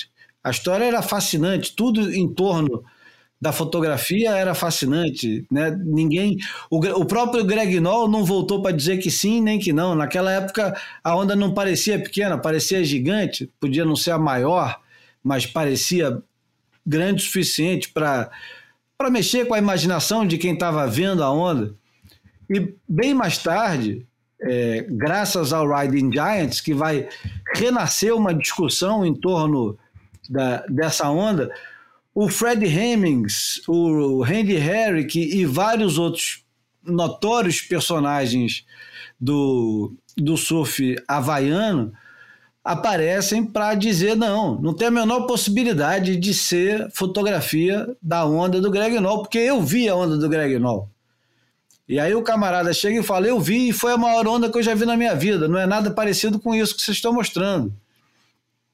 E aí aparece uma outra fotografia de uma onda que supostamente o Peter Cole e o Greg Noll tinham levado na cabeça e aparece a prancha de 11 pés, de 11,4 era o tamanho da prancha do, do Greg Noll, passando uma onda, ou seja, aquela sequer é a maior onda, passando uma onda e a onda parece realmente um tamanho absurdo um tamanho que para a época era muito absurdo. Você imaginar que a onda tinha seis, sete vezes o tamanho da prancha, que era 11 pés, você imaginava uma onda de 60, 70, 80 pés, numa época que não se falava em ondas desse tamanho. Hoje em dia, muita gente está acostumada a ouvir 60 pés, 80 pés, 70 pés.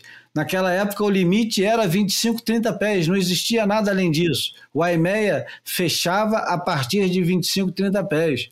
Não existia onda de acima de 30 pés. O, o limite conhecido, a Lua, o homem chegando na Lua, era 25, 30 pés. Qualquer coisa além disso, 33 pés, já era fantasia. Não, não chega em Marte, não para em Vênus, não vai para Júpiter. Então, essa era a grande diferença entre a memória e a imaginação. E isso é a coisa mais fascinante que tem em torno dessas pescarias, dessas ondas, dessas coisas que nunca ninguém viu. É o velho mar do Hemingway. Você imagina o peixe que você quiser, o cara descreve o peixe. Ele fala o tamanho do peixe, a força do peixe, ele conta tudo o que aconteceu com o peixe. Mas não tem fotografia do peixe. E não tem o peixe. Cabe a nós. Hã? E não tem o peixe. Olha, gente. E não tem o peixe. Eu vou ter que sair, cara. Tem mesmo que sair. É, já estou atrasado para o jantar. É, eu deixei aqui no nosso, no nosso papo é, o, a declaração do Sam George, ele explicando a história da fotografia e por que aquela fotografia não faz parte da, da, da foto. Se vocês quiserem ler, acho que é uma narrativa interessante do Sam George. Infelizmente, vou ter que deixar vocês agora. Deixo um abraço para vocês os dois que vão continuar com a gravação. Um abraço para os ouvintes, mas infelizmente é, hoje eu estou com hora marcada e tenho mesmo que ir embora. Então vou ler, Júlio, está aqui a, a, tradução do, do texto do, do Sam e, e diz assim, abre aspas, a onda representada aqui não é a grande. Isso foi tirado no início da sessão, enquanto Greg, enquanto o Suel estava se formando. Greg caiu para o fundo e varreu. A mesma onda foi fotografada por Larry Goddard e publicada na revista International Surfing. Outra versão foi publicada em uma Surfer de 1969, mesmo ano do Swell. A mesma edição da Surfing trazia uma foto da arma, né, no caso da, da gun, da prancha, de 11 pés e 4 polegadas de Greg, cravada na borda da próxima onda da série. De acordo com Greg, após essa destruição, sua prancha girou para cima e para fora da explosão de águas bravas e no que só pode ser considerado um pequeno milagre, não foi para a praia. Greg tomou a decisão de nadar de volta para sua prancha, uma circunstância que o levou a sentar do lado de fora por quase uma hora, tentando preparar o um mojo para decolar em outra série. Durante a produção de Riding Giants, eu pessoalmente revisei a sequência de Goddard com Greg, assim como Randy Herrick, que estava lá naquele dia, em 1969, e assistiu ao próximo passeio de Greg vindo da praia. Ambos confirmaram que Greg pegou duas ondas naquele dia. Este é o primeiro. Quando você olha para a foto de Greg no fundo da onda retratada aqui, é malditamente enorme e Greg me, me garantiu que o grande era consideravelmente maior, a julgar simplesmente pelo fato de que ele pegou bem mais longe e para cima o ponto. Ou seja, está falando da, da distância é, de, de, onde ficava o outside e, e a distância onde o fotógrafo estava na areia. Ou seja, o que parecia grande para ele que estava dentro d'água, com certeza era muito maior. Como toda ele, aí ele finaliza, que eu acho interessantíssima a finalizada. Como todo mundo, adoraria ver uma foto dessa onda. Até então, até o momento, a lenda terá que servir. Ou seja, ele elucida, mas deixa, deixa o, o, o mito vivo ainda, né? É, porque muita coisa é, nesse capítulo da história é, é, nebulosa, não tem jeito. E... Claro, claro. Teve várias verdades aí, né? Várias versões da verdade, né? E você acredita no que você quiser, né, cara? É. No, no que for mais conveniente, né?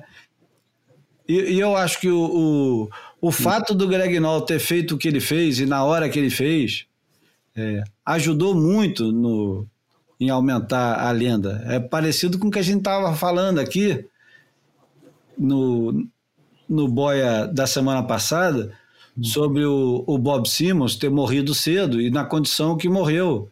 Uhum. Vai, com, começa a, a construir um, uma história misteriosa por trás daquele daquele personagem que podia é, dar em qualquer coisa, né?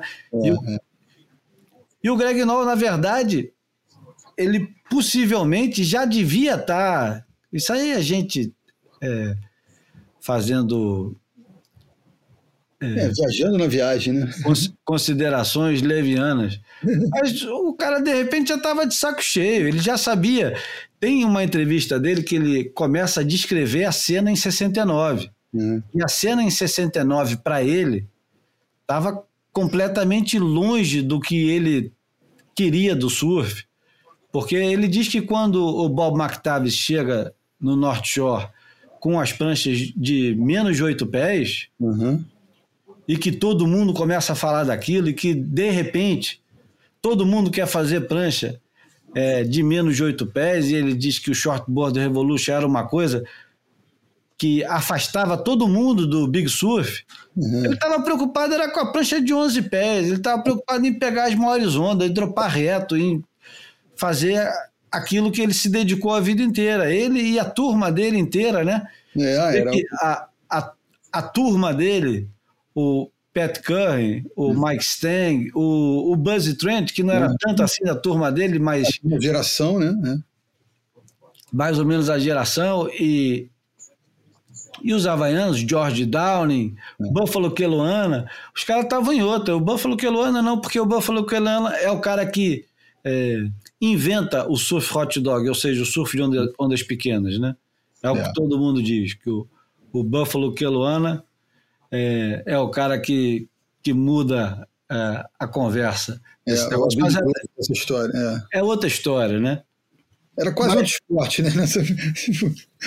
Mas, enfim, o Greg Noll, ele é o camarada que vai investir na, na publicidade como nenhum outro surfista tinha pensado em investir. Os anúncios dele ficaram famosos pelo pioneirismo e até do ponto de vista de estética, principalmente da estética, aliás, ele é o camarada que pega o Rick Griffin, o considerado o maior artista até o surgimento do David Carson, que é de, de outra estirpe, Uhum. mas ele pega o Rick Griffin, que é o cara que define o visual do surf nos anos 60 e 70, e bota o moleque com 16 anos para desenhar o cartão dele e, e fazer logotipo. É lógico que a gente está falando de uma época que tudo que os caras faziam eram pranchas. Não existia indústria de surf. A indústria de surf era prancha. Os É. caras só faziam pranchas. Não existia nada em torno disso.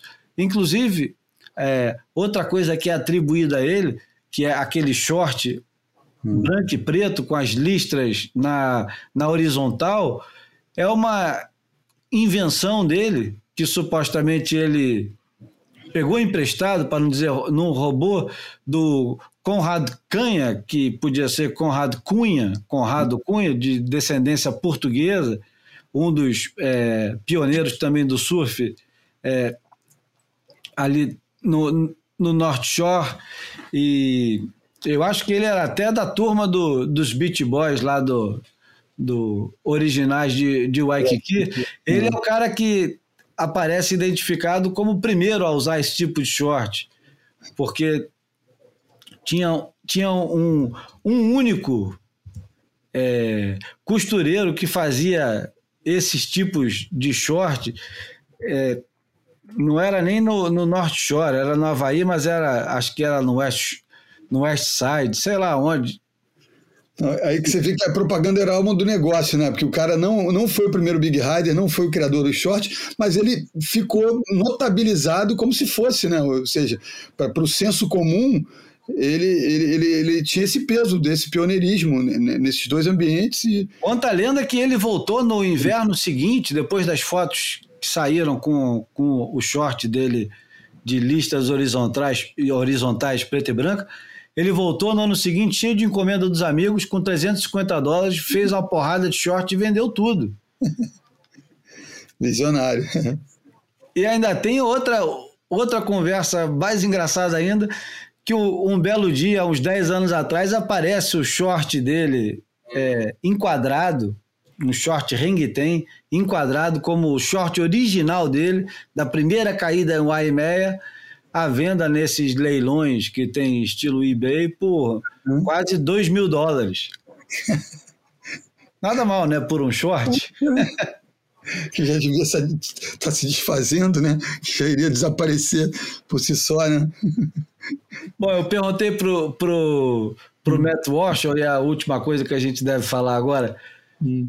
sobre a, uma suposta rivalidade entre o Greg Noll e o Buzzy Trent, e ele diz que, na verdade, nunca foram rivais, eles foram mais é, amigos e inimigos no sentido de aproveitar essa, essa suposta rivalidade para vender coisas ou para alimentar um, um, uma competitividade que os dois tinham, que era muito grande. É engraçado, apesar de não existir a competitividade dentro do, do surf de competição, a competitividade no mundo de onda grande da época, Nossa. na década de 50, era monstruosa. Os egos eram gigantescos. Gigantescos.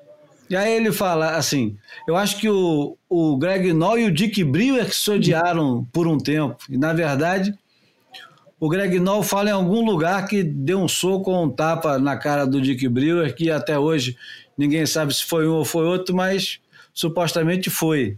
E é engraçado que sempre quando o Greg Noll fala do Shortboard Revolution, ele só menciona o Bob McTavish, nunca fala do Dick Brewer. Opa. O que até faz algum sentido aí é. desse negócio. É.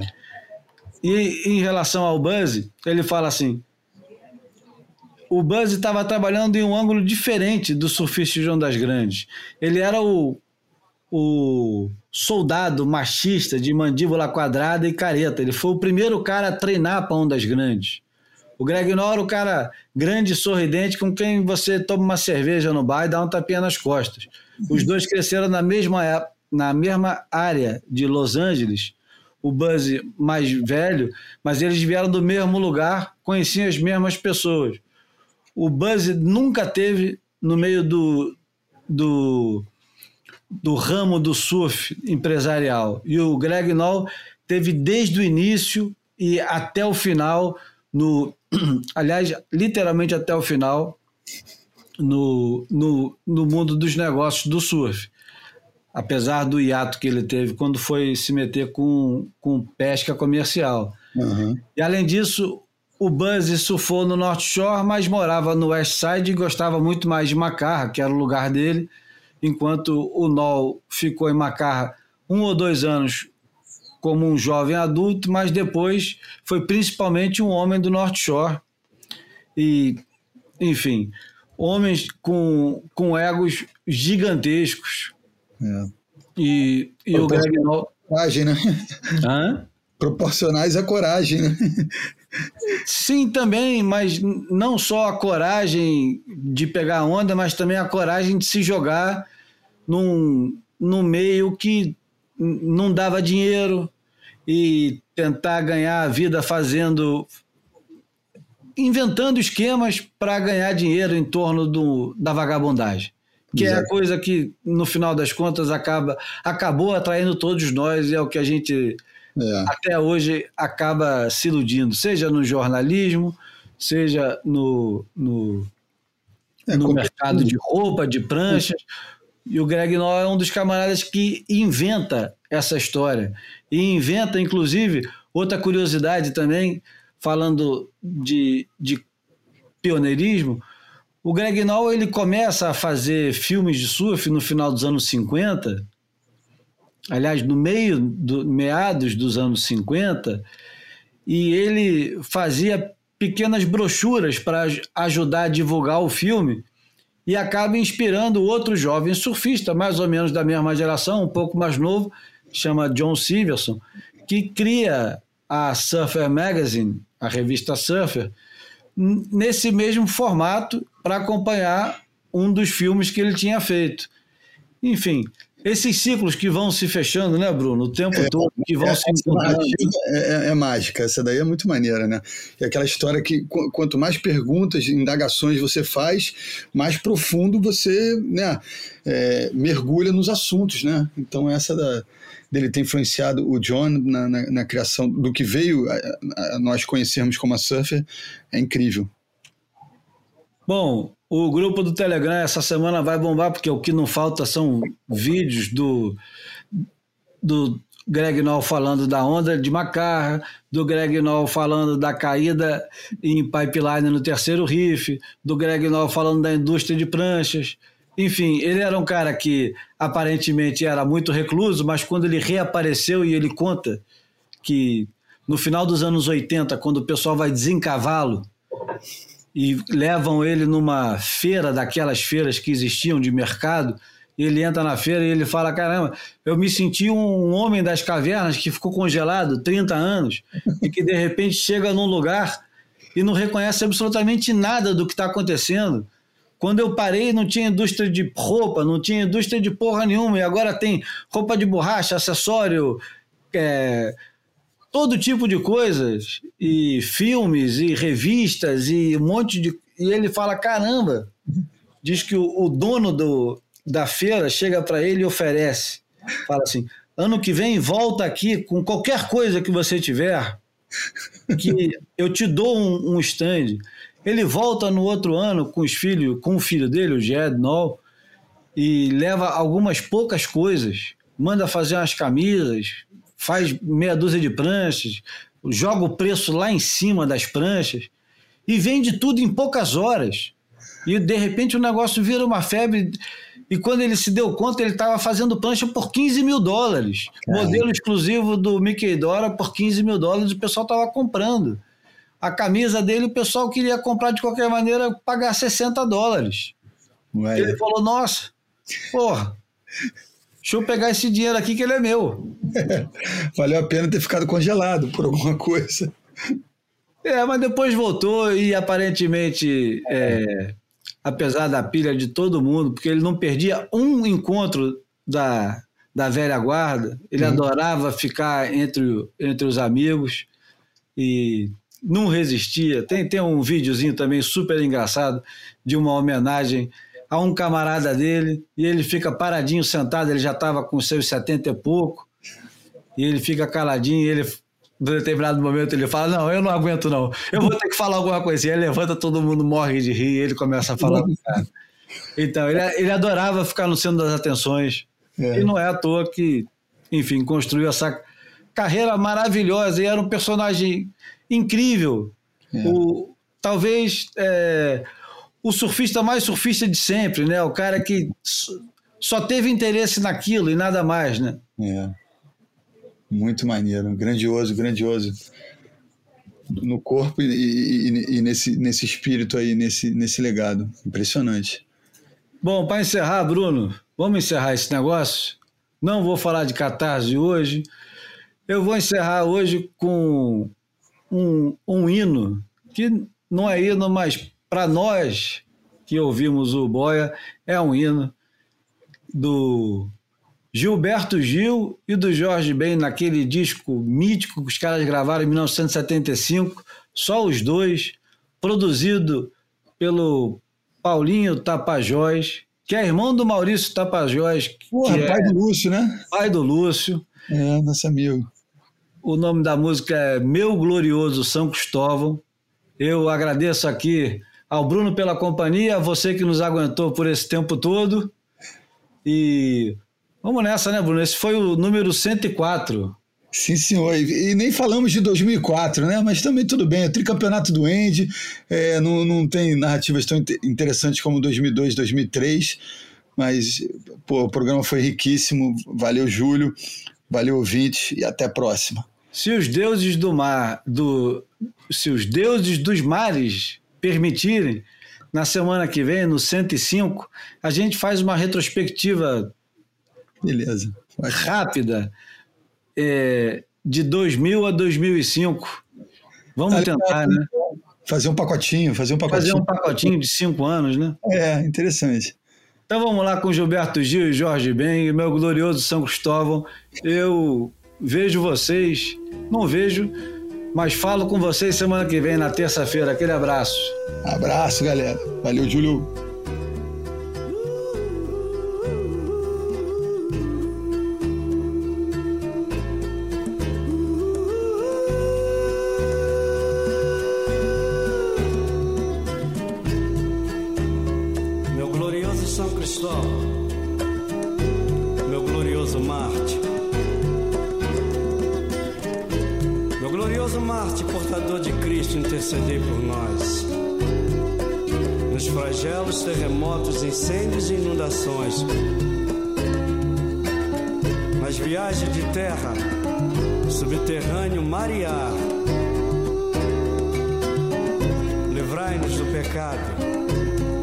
pecado da perdição.